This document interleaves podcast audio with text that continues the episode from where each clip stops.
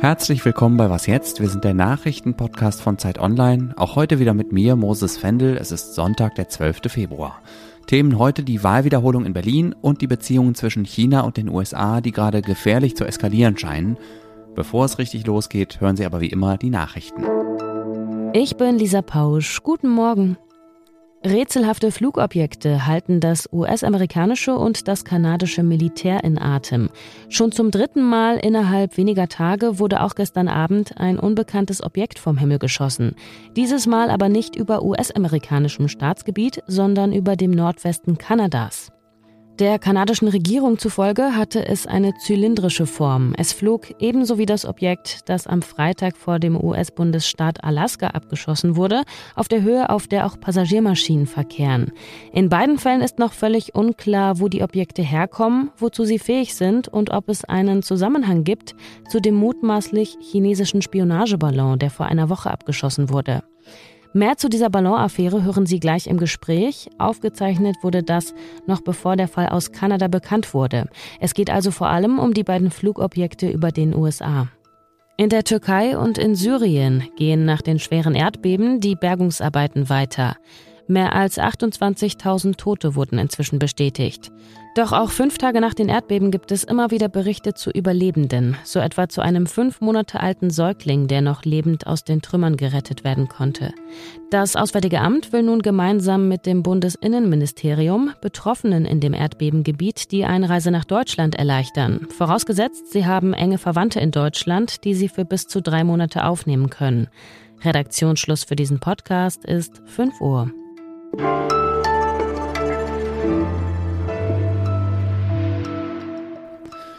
Knapp zweieinhalb Millionen Menschen in Berlin sind heute erneut zur Wahl aufgerufen. Sie wählen die Abgeordneten für das Landesparlament, das in Berlin einfach Abgeordnetenhaus heißt, und für ihr jeweiliges Bezirksparlament. Es ist die Wiederholung der vermurksten Wahl von 2021. Damals hat es so viele Pannen gegeben, dass das Landesverfassungsgericht gesagt hat, nee Leute, so nicht, das macht ihr bitte nochmal. Bisher regiert in Berlin eine Dreierkoalition aus SPD, Grünen und Linken unter Franziska Giffey. Bei einer Umfrage ist vor kurzem rausgekommen, dass nur jeder vierte Befragte zufrieden ist mit der Arbeit der Landesregierung. Lenz Jakobsen aus unserem Politikressort hat über Monate beobachtet, wie sich Berlin auf die Wiederholungswahl vorbereitet. Guten Morgen. Guten Morgen. Für wie wahrscheinlich hältst du es, dass dieses Mal alles klappt? Für ausgeschlossen. Es ist äh, mit Sicherheit so, dass es auch dieses Mal äh, Pannen geben wird. Allerdings ist das völlig normal. Es gibt überhaupt gar keine einzige Wahl in Deutschland, die völlig fehlerfrei verläuft.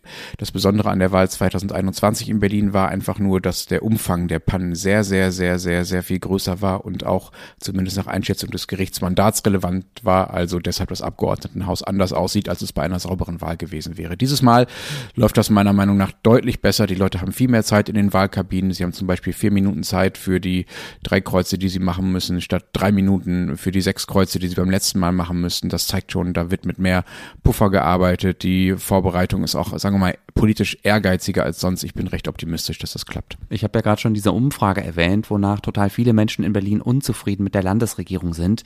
Jetzt könnte man erwarten, dass Rot-Grün-Rot heute einfach abgewählt wird. Glaubst du, dass das passiert? Ja und nein. Es ist einerseits normal, dass äh, nach einem anderthalb Jahren Regierungen nicht besonders beliebt sind. Da gibt es wirklich eine, eine, eine Konsistenz. Das kann man auch bei anderen, auch bei Bundesregierungen beobachten. Insofern hat die jetzige Landesregierung da auch einfach einen schlechten Zeitpunkt erwischt für die Wiederholungswahl. Und ja, es sieht so aus, als würde sie abgestraft werden. Äh, alle Parteien stehen relativ schlecht da, die momentan regieren. Das gilt besonders für die Grünen und für die Linken, aber auch für die SPD. Die CDU liegt vorne. Sie liegt aber offenbar nicht vorne, weil alle das so toll finden, was die CDU CDU ihnen anbietet, sondern eben, wie du auch schon angedeutet hast, weil die Leute die Alternativen, nämlich die jetzigen Regierungsparteien, besonders äh, schlecht finden. Ob das heißt, dass die CDU dann noch regiert, ist eine ganz andere Frage. Welche Regierungskonstellationen sind denn überhaupt denkbar? Ja, theoretisch tatsächlich fast alle, also außer Regierungskoalitionen mit der AfD oder Koalitionen aus Linken und Union. Alle anderen sind theoretisch noch möglich, aber am wahrscheinlichsten ist auch, weil sie sich politisch eigentlich am nächsten sind und ja auch schon angedeutet haben, dass sie im Groben weiter zusammenarbeiten wollen, ist, dass es weiter eine Koalition aus Grünen, SPD und Linken geben könnte in Berlin. Ja, und für Giffey wäre das doch auch der einfachste Weg, um ihr Amt zu behalten, oder? Genau. Welche Rolle spielt die Berlin-Wahl denn für die Bundespolitik? Formal keine große. Also das ist nicht so wie bei nordrhein-westfälischen Wahlen, dass äh, das wirklich massive Auswirkungen darauf hat, äh, welches Standing eine Partei im Land hat. Ähm, deshalb vielleicht sogar Neuwahlen auf Bundesebene ausgerufen werden, wie das 2005 mal der Fall war. Das Land ist einfach zu klein, zahlenmäßig. Allerdings war Giffey ja Bundesministerin äh, und wollte hier beweisen, jetzt in den letzten Wochen und Monaten, dass man mit so einem Scholz-artigen Wahlkampf gewinnen kann. Sie hat sich als diejenige inszeniert, die eigentlich schon die ganze Zeit arbeitet und Besseres zu tun hat, als ständig ins Fernsehen zu gehen und den Leuten zu erklären, was sie tut, sondern sie hat einfach angepackt. Und wenn das nicht klappt, dann könnte das auch auf den Stil von Scholz abfärben. Und für die Grünen ist die Wahl fast noch wichtiger, weil Berlin nach Baden-Württemberg eigentlich das einzige Land momentan ist in Deutschland, in dem sie die Chance haben, tatsächlich mal eine Regierungschefin zu stellen und damit auch diesen Anspruch einzulösen, dass sie eigentlich schon längst Volkspartei sind und eigentlich die Mehrheit repräsentieren wollen. Da müssten sie langsam mal ein zweites Bundesland gewinnen. Und wenn es jetzt tatsächlich so kommt, wie die Umfragen nahelegen und wie du es ja auch gerade schon skizziert hast, also CDU wird zwar stärkste Kraft, aber Rot-Grün-Rot regiert trotzdem weiter. Wäre das nicht ein weiterer Beleg für die oft gehörte These, dass Berlin wegen seiner politischen Struktur unregierbar sei? Nein, die Bildzeitung macht das ja sehr groß und spricht vom vermeintlichen Wahlklau, den Rot-Rot-Grün da gegen die Union vorbereiten würde. Da hat die Bildzeitung aber in Geschichte nicht gut aufgepasst, um das mal so allklug zu sagen. Es gab zwei Bundeskanzler in Deutschland, Willy Brandt und Helmut Schmidt, die regiert haben, also die Kanzler waren ohne vorher die meisten Stimmen bei der Wahl gewonnen zu haben für ihre äh, Partei. Und ich kann mich nicht erinnern, dass das damals als Demokratiedefizit wahrgenommen wäre. Das ist eine Erzählung, die die CDU gerne übernimmt, die aber Quatsch ist. Danke dir, Lenz, und schönen Wahlsonntag. Ja, danke, dir auch. Sein Text heißt übrigens, wie rettet man eine Wahl in 90 Tagen? Ich finde, Sie sollten den unbedingt lesen auf Zeit Online.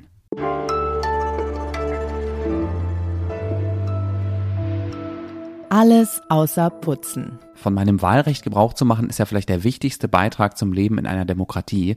Aber wenn wir uns als mündige BürgerInnen begreifen und nicht bloß als Stimmvieh, das alle vier oder fünf Jahre irgendwo sein Kreuzchen macht, dann reicht Wählen gehen nicht aus. Ich habe mir mal Gedanken gemacht, was wir sonst so tun können, um die Demokratie mit Leben zu füllen. Zum Beispiel Mitglied in der Partei werden und uns in der Kommunalpolitik engagieren, eine Bürgerinitiative gründen und Unterschriften für oder gegen etwas sammeln, das Gespräch mit Leuten suchen, von denen wir wissen, dass sie politisch ganz anders denken als wir, regelmäßig verschiedene Medien konsumieren und was jetzt gerne auch Freunden oder Bekannten empfehlen.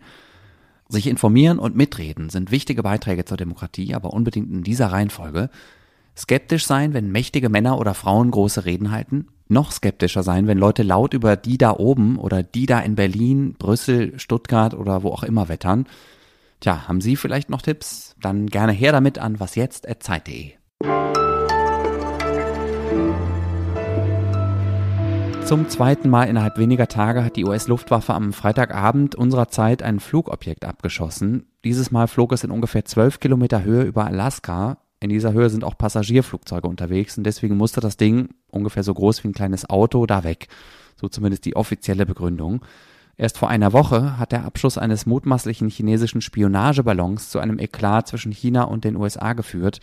Dass die beiden rivalisierenden Großmächte ein eher schwieriges Verhältnis haben, ist ja bekannt. Auch die Tatsache, dass sie sich gegenseitig ausspionieren, finde ich jetzt nicht so überraschend.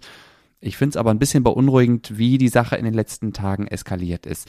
Johanna Roth ist unsere Korrespondentin in Washington. Hallo erstmal. Hallo Moses. Wie würdest du die Reaktion der US-Regierung auf den Vorfall mit dem Ballon zusammenfassen? Es war eine sehr entschlossene Reaktion, das Flugobjekt abzuschießen, diesen Ballon. Die Entscheidung hat man ja offenbar schon recht früh getroffen und es war, ähm, darauf legt die US-Regierung Wert, keine Eskalation, sondern sicherheitspolitisch alternativlos. Es ist ja völlig klar, dass man jetzt untersuchen will, was dieser Ballon für Technologie transportiert hat, ähm, inwieweit er gesteuert wurde, dass man ihn auch beobachten wollte, solange er noch flog, wo er Halt machte, also eben offenbar über den Atomanlagen in Montana. Äh, man inszeniert diese Aufklärung aber natürlich auch, um klarzumachen, wir verteidigen uns mit aller Entschlossenheit, wir lassen das nicht durchgehen, wir gucken ganz genau hin, was ihr da macht. Der Besuch von Außenminister Blinken wiederum, der hätte ja eigentlich vergangene Woche nach Peking reisen sollen, der wurde ja nur verschoben offiziell, nicht abgesagt. Also die US-Seite legt durchaus Wert darauf, die Gesprächskanäle offen zu halten. Nur scheint China das nicht zu wollen. Welche Strategie verfolgt denn das Regime in Peking in dieser, ich nenne es jetzt mal Ballonaffäre? Was ja Experten beunruhigt, ist, dass so ein bisschen gemischte Signale aus Peking kommen, was man so nicht unbedingt kennt. Zum einen gab es ja dieses ungewöhnlich entgegenkommende Statement nach der Entdeckung dieses Ballons, dass man den Überflug Ballonflug der USA mit dem angeblichen Wetterballon, das sagen sie ja immer noch, es sei nur ein Wetterballon, bedauere. Dann wieder die üblichen Drohgebärden, die USA hätten überreagiert. Man behalte sich entsprechende Schritte vor nach dem Abschluss des Ballons. Es ist wohl fraglich, ob die Parteiführung in Peking von diesem Ballonflug überhaupt wusste was auch erklären würde, warum der ausgerechnet dann da plötzlich über diesen US-Atomanlagen in Montana hing, als Außenminister Blinken eigentlich Peking, nach Peking reisen sollte.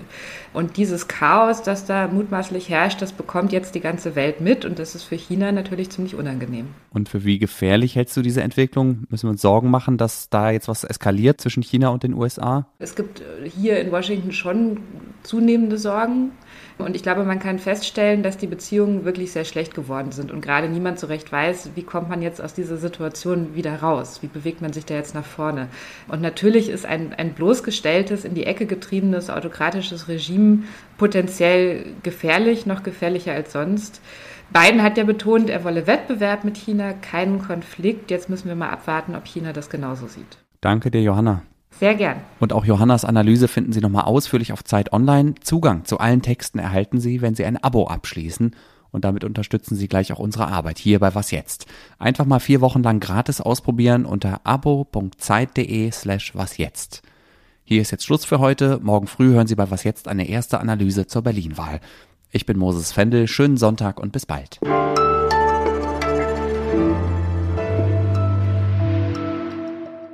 Sechs Minuten. Yay.